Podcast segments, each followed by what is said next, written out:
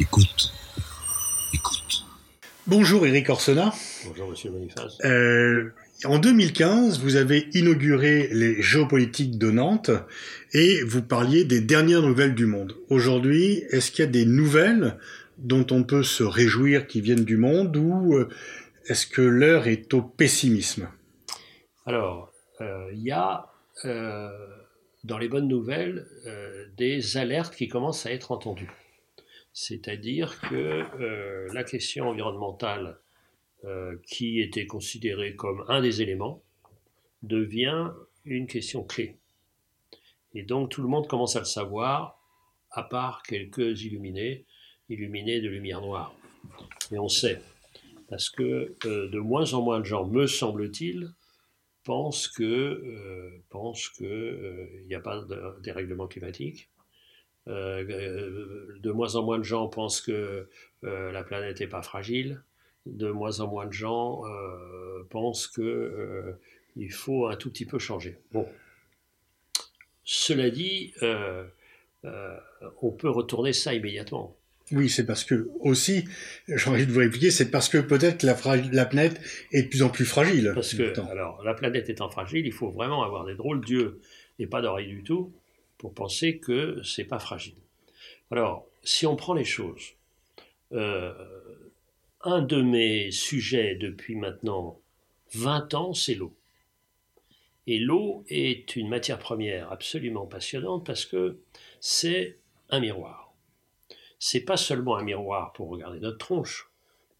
Quand on a la mienne, on préfère pas trop se regarder. Donc, euh, c'est un miroir pour voir nos sociétés. Dites-moi comment euh, vous fabriquez l'eau, euh, comment vous la consommez, euh, au bénéfice de qui et à quel prix. Et je vous dirai absolument de façon précise à quel type de société vous appartenez. Féodale, démocratique, inégalitaire, tout ce que vous pouvez imaginer. Donc j'ai fait ça. J'ai fait ça en faisant un tour du monde de l'eau pendant trois ans et demi, partout dans le monde, et j'ai quasiment fini un livre sur les fleuves, c'est-à-dire l'eau dynamique. Pour vous donner deux exemples. Le Rhône, avec des modèles tout à fait fiables. J'ai fait de l'économétrie, je sais la différence entre les modèles fiables et puis de Perrin-Pimpin. Euh, le Rhône, euh, dans une quinzaine d'années, aura non seulement 15% de débit en moins, mais en plus réparti de façon extrêmement inégalitaire, irrégulière euh, au cours de l'année. Donc, euh, qu'est-ce qu'on fait? Qu'est-ce qu'on fait avec ce Rhône, qui est dans un pays dit tempéré, qui est de moins en moins tempéré? Qu'est-ce qu'on fait? Exemple français. Autre exemple, j'étais euh, en Éthiopie, il y a trois ans, j'étais à l'ambassade de France, elle me dit que son collègue égyptien veut me voir, je le vois, et il me dit, le barrage que vous allez visiter demain, le barrage Renaissance, à la frontière de l'Éthiopie et du Soudan euh, ne sera pas terminé. Pourquoi? Parce que nous ne laisserons pas terminer ce barrage.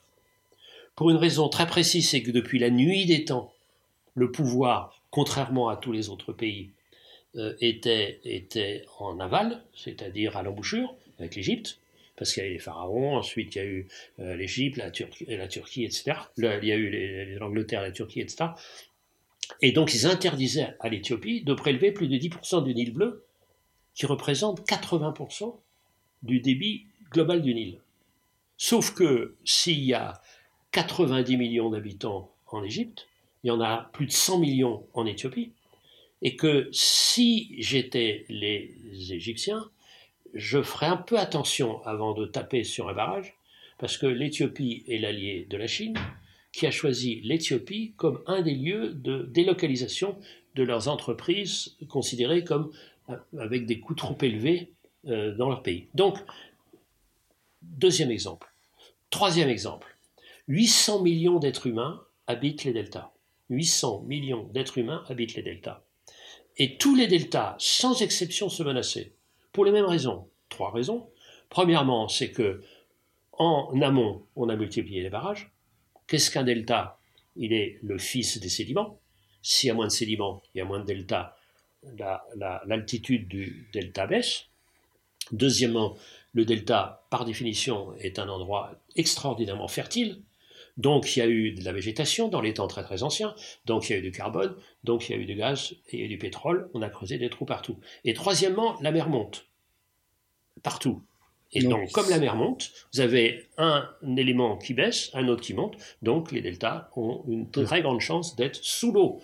Déjà, la Louisiane est à 50% sous l'eau, et je ne vous parle pas du Bangladesh, etc., etc. Donc, quand vous prenez ces questions-là, bon, d'un point de vue sanitaire maintenant, quand on voit la question, ce qui, est, euh, qui m'a frappé beaucoup, c'est euh, la question de, de, de l'unité de la planète parce qu'il y a des éléments régionaux, mais il y a une unité très forte de la planète. Euh, le, meilleur exemple, c'est l'histoire de la Covid. Justement, euh, vous avez beaucoup parlé de mondialisation, le coton, le moustique, l'eau, le papier. Euh, est-ce que le Covid vous paraît être le symbole tragique de la mondialisation? Alors, c'est le symbole de l'unité de la planète. et d'abord l'unité du vivant nous avons été élevés, euh, et moi en tant qu'économiste encore plus que les autres, dans une vision morcelée de la société et dans une euh, vision oublieuse de l'entièreté du vivant. C'est-à-dire croissance, croissance, croissance. C'était mon truc à Paris 1, à la London School, c'est comme ça qu'on apprenait. Et petit à petit, on voit que morcellement, ça marche pas. Qu'est-ce qui se passe avec la Covid? Euh, Qu'est-ce qu'un virus? C'est rien du tout. Un code d'une certaine manière, c'est numérique. C'est juste un code qui a besoin de pénétrer dans une cellule pour pouvoir se dupliquer. Et euh, ce chaînon, le plus infime de toute l'entièreté du vivant, met à genoux les plus sophistiqués, c'est-à-dire nous-mêmes. Donc, ne pas voir qu'il y a une unité complète euh, dans, ce, vivant, euh, c'est vraiment rien comprendre. Quelque chose m'a beaucoup frappé.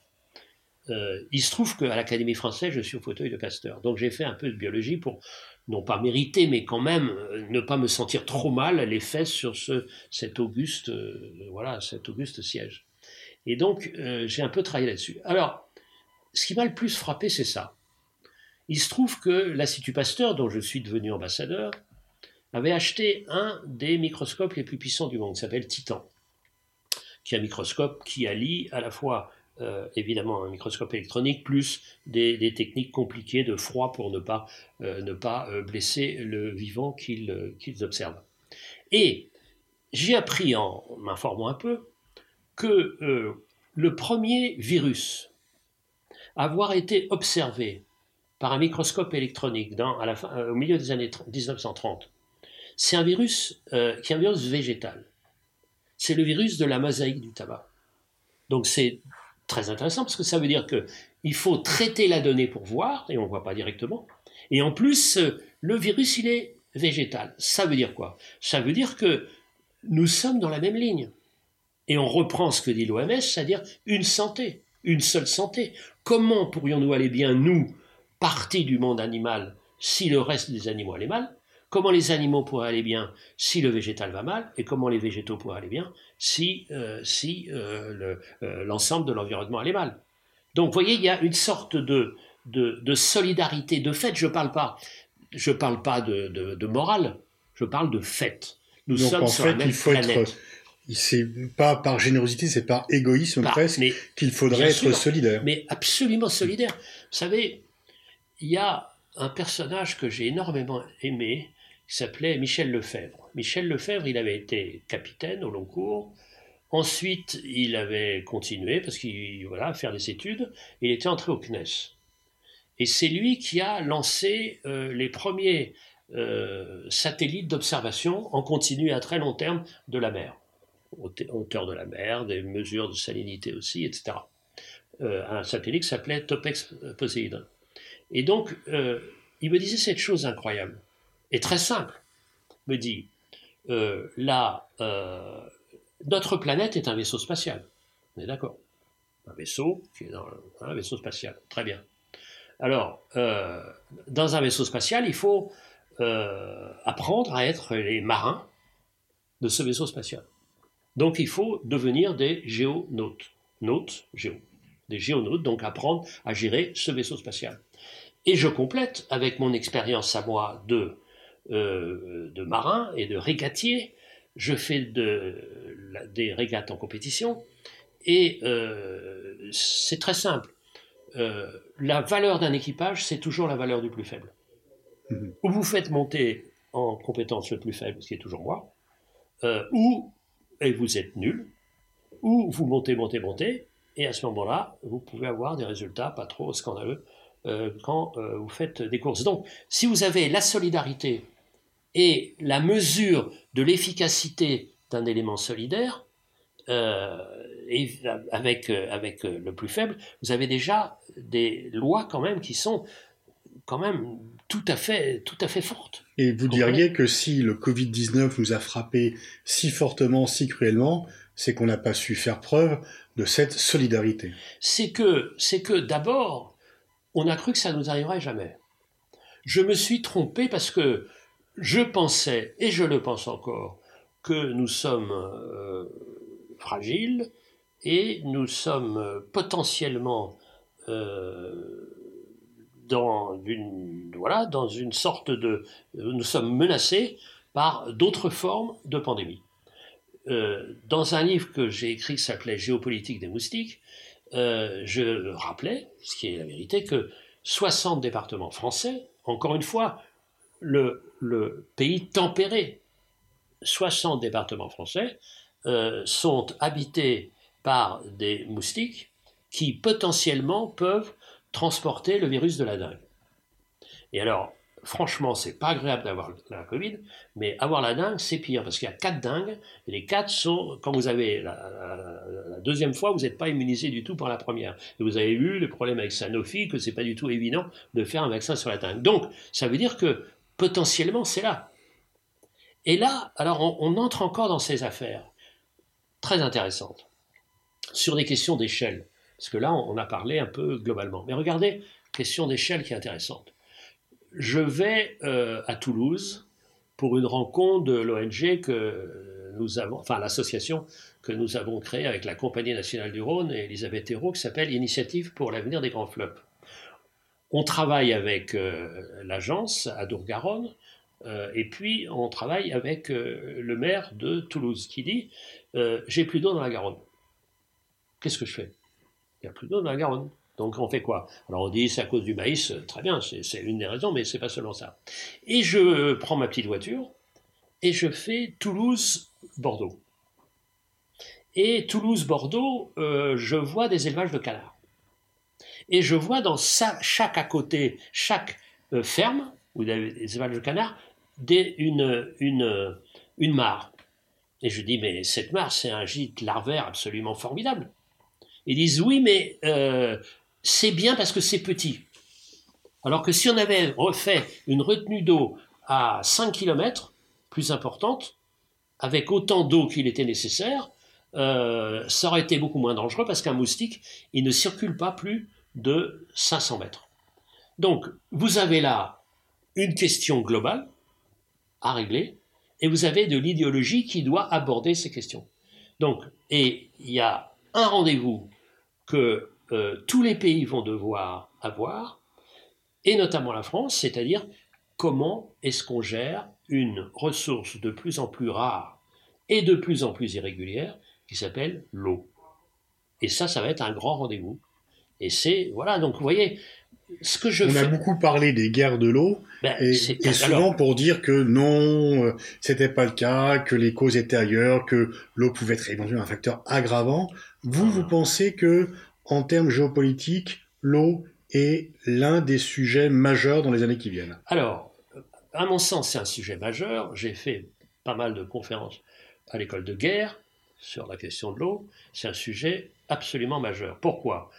Euh, Parce que, un, il y a euh, un grand tabou, il y a la question de la démographie, que on, a- on ne veut pas aborder, parce qu'il y a une sorte de mélange avec les religions les religions.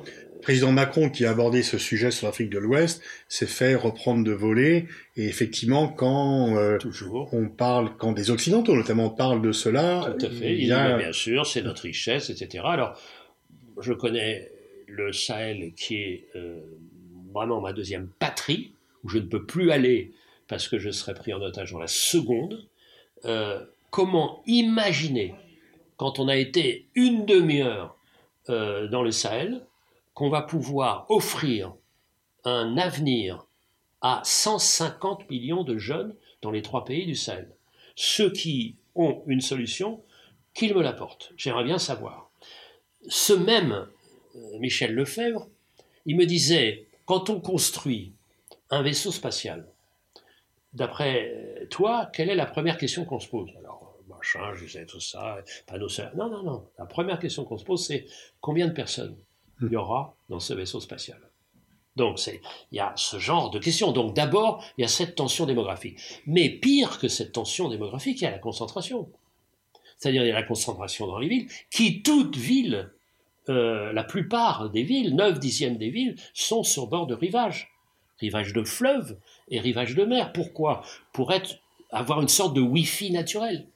Pour être connectés dans des Wi-Fi naturels. Donc, ils sont là. Donc, fragiles, voire précédemment avec les montées des eaux ou les assèchements. Donc, quand on s'égorgeait pour avoir de l'eau euh, autour d'un puits, ça mettait un peu d'animation dans le désert où on n'a pas Netflix. Mais là, comment ça va se passer? Quand vous avez deux métropoles de 10 millions d'habitants qui se battent sur le même fleuve, comment ça va se passer entre Addis Abeba et puis à l'autre bout, à l'autre bout, euh, à l'autre bout euh, le Caire, avec euh, maintenant, avec euh, tout ce qu'on fait Alexandrie, 30 millions d'habitants? Comment est-ce qu'on fait? Alors, voilà, c'est vrai, je sais que la solution, la solution, ça implique le développement, mais il faut aussi ne pas être dans le déni. Mhm. Vous voyez, c'est ce genre de questions-là. Donc, euh, et, la tension est là en France, parce que ce que je vous ai dit sur les fleuves, c'est différent sur, euh, sur euh, la, Seine, c'est différent sur la Loire, mais je vois dans ma Bretagne, ma chère Bretagne, vous avez non seulement des questions de qualité de l'eau, c'est-à-dire parce qu'il y a les algues vertes, etc. Pour une raison géologique extrêmement simple, c'est qu'il y a une, plaque de granit et que vous n'avez pas de phréatique. C'est-à-dire tout ce qui tombe dans l'eau, avec 30 mètres, boum, ça rebondit, ça glisse sur la nappe phréatique et ça va dans l'eau. Donc, vous avez des problèmes évidemment de pollution parce que en Bretagne, euh, avantage ou inconvénient, euh, quand on fait une connerie, ça se voit. Ailleurs, non. Hmm. Donc peut-être vaut-il mieux que ça se voit. Bon, ça. Mais vous avez encore déjà des raretés, c'est-à-dire chaque été, en Ille-et-Vilaine et dans certains endroits, vous avez des problèmes de manque d'eau. Donc comment est-ce qu'on va faire? L'eau, ça va être la grande question. Et ça va être et, et, et avec et avec euh, une, une, question qui va se poser, c'est-à-dire comment on partage. Alors évidemment, il faut et économiser. Dans avec une, une planète de plus en plus peuplée au niveau global. Et au niveau global, et surtout concentrée. Hmm. On me dit ah mais ça va être partout. Mais attendez, les gens, ils n'ont pas envie d'être partout. D'autant plus que, d'autant plus que, on a euh, concentré euh, les humains dans les villes en donnant de moins en moins de possibilités aux agriculteurs de rester dans les campagnes, en, industrialisant un maximum euh, l'agriculture pour avoir des produits alimentaires de moins en moins chers. Et comme on a peur des troubles dans les villes, eh bien, on donne des produits encore moins chers au détriment des agriculteurs qui quittent les milieux ruraux pour venir encore dans les Il est encore temps de revenir en arrière On peut. Euh, alors, la question de revenir en arrière, c'est, à mon sens, la question des échecs. Moi, je veux dire, enfin, quand je dis revenir Oui, en oui. arrière, c'est éviter le scénario catastrophe que vous nous déroulez euh, Voilà. maintenant. Alors, moi, je pense que euh, à l'action, c'est un, euh, c'est une échelle spatiale et un calendrier temporel. L'échelle, comment est-ce qu'on peut agir? Je commence à avoir des doutes euh, euh, sur la capacité d'un État à organiser des transitions. Parce qu'il est pris en otage par différentes, euh, voilà, de, de- des- logiques qui peuvent se défendre. Et que la notion de l'État, c'est, enfin, l'échelle de l'État, c'est trop gros parce que il y a de moins, moins, de moins en moins le sentiment d'unité, euh, d'unité nationale, et que, et que c'est, trop petit parce que ça se passe ailleurs. Une politique énergétique nationale n'a pas de sens si elle n'est pas européenne. Mm-hmm. Vraiment. Et moi, alors, ma conviction maintenant, après avoir été un vrai jacobin, vraiment, moi, je suis à la fois régionaliste et européen. Donc, enfin, il y a une présidente de commission européenne euh, qui ne soit pas euh, les guignols précédents, aujourd'hui. Respect pour Madame von der Leyen, respect. Parce que ce qu'on a eu, c'était quand même des, des, des, pantins de l'impuissance. Et qui étaient faits pour ça. Donc, pour moi, j'avais mal à l'Europe comme pas possible. Et euh, on en parlait récemment. J'ai assisté au niveau en dessous, en juin 2019, à ce qu'on avait appelé la Brescope, à Saint-Brieuc. Il y avait les 1250 parties prenantes, c'est-à-dire tous les gens dans tous les domaines qui sont dynamiques en Bretagne, qui savent que la Bretagne a, euh, grâce à son modèle, la Bretagne a pu sortir d'une vraie pauvreté. Moi, je suis né en 47, euh, jusqu'à la fin des années 50, la Bretagne, c'était la terre battue dans beaucoup d'endroits, euh, c'était les chiottes au bout du jardin, c'était tout ça. Donc j'ai vu monter ça, avec un prix pour l'environnement. Donc il dit, qu'est-ce qu'on fait maintenant? On a réussi ce premier euh, débat, ce premier challenge, qu'est-ce qu'on fait après? Et c'était passionnant, parce qu'il y avait les agriculteurs, les transformateurs, euh, il y avait les, industriels, il y avait les, universitaires. C'est ça qui vous occupe le plus en ce moment. Ah, moi, je suis passionné par ça. Mhm. Comme j'ai aucun moyen de parler au niveau européen, je ne sais pas qui l'a d'ailleurs en ce moment, mais je suis absolument passionné par ça, parce que là, il y a des solutions. Comment est-ce qu'on fait? C'est-à-dire les élevages, les élevages porcins qui ont permis euh, et de volailles qui ont permis cette sortie de la Bretagne de cette misère, on peut les faire évoluer petit à petit, en, en respectant mieux, en montant en gamme, en contrôlant, en mettant un moratoire. Ça va être un des éléments sur lesquels on va discuter. Ça, ça me passionne. Ça me passionne de voir parce que c'est suffisamment grand pour avoir un laboratoire euh, de taille euh, suffisante, comme les essais, euh, les phases 3 dans les vaccins. Vous voyez, c'est mm c'est pas du tout un petit truc. C'est moi j'aime bien ce que ce que fait c'est formidable, mais moi je suis colibri mais dopé. Je suis, pour moi, j'aime bien quand il y a 300 000 colibris. Mais à trois colibris, je préfère qu'il y en ait un peu plus. Donc je suis absolument passionné par ça, et en disant, ben, pourquoi on ne fait pas ça ailleurs? Pourquoi on ne fait pas ça ailleurs? Donc, euh, et je suis euh, effrayé par, euh, et là, il faut qu'on se batte, et là, c'est votre rôle, à mon petit niveau, c'est le mien, pour deux questions majeures. La première question, c'est comment donne-t-on de la valeur au temps long dans les démocraties? Comment? Vous voyez bien que de plus en plus de gens... C'est un enjeu majeur majeur, doute de la capacité euh, euh, des démocraties à résoudre les questions du long terme. Et d'ailleurs, ils font tout pour qu'elles ne soient pas capables de ça. Mais enfin, ils doutent de ça. Dont la tentation d'être avec des régimes autoritaires. Et on dit de toute façon, ils font là, donc c'est Poutine, c'est tout le monde, etc. Donc la démocratie est en grand péril pour cette, pour cette raison-là. Parce qu'elle n'est pas censée s'occuper du long terme, c'est ça? Mais parce qu'elle, mais de moins en moins. Puisque, puisque euh, maintenant on disait, bon, au moins le temps d'un mandat, 4 ans, 5 ans, 6 ans, 7 ans, on avait le temps. Maintenant, non, puisqu'on est remet en cause de façon permanente. À la fois par euh, des chaînes continues, avec les réseaux sociaux, avec tout ça, etc. Donc, la légitimité est complètement remise en cause. Donc, moi, si j'étais séiste, je reprendrais ma petite casquette de conseiller d'État et je regarderais un peu ce que ça donne, c'est-à-dire la démocratie, comment redonner moi, j'étais très sceptique sur la Convention citoyenne. Mais bon, euh, vous voyez, ça a des éléments, ça a un Après, on a ruiné un peu les éléments. Donc ça, c'est la première chose. La deuxième menace, qui est absolument terrible, c'est la menace du savoir, de, de, la, de, la perte de confiance sur le savoir. Mmh. Et ça, pourquoi? Parce que comme les mécanismes sont complexes, eh bien, on est, on est, on est pris de vertige, saisi de vertige. Donc, on préfère euh, du faux, même s'il est simple si jamais on n'est pas, on retisse pas un lien de confiance avec le savoir, là, c'est la barbarie. Merci Eric Orsena. Donc, euh, essayons de rehausser, de redonner du lustre au long terme, de ne pas laisser ce monopole au régime autoritaire et aussi de réhabiliter le savoir qui effectivement est extrêmement attaqué en ce moment. Merci Eric. Merci.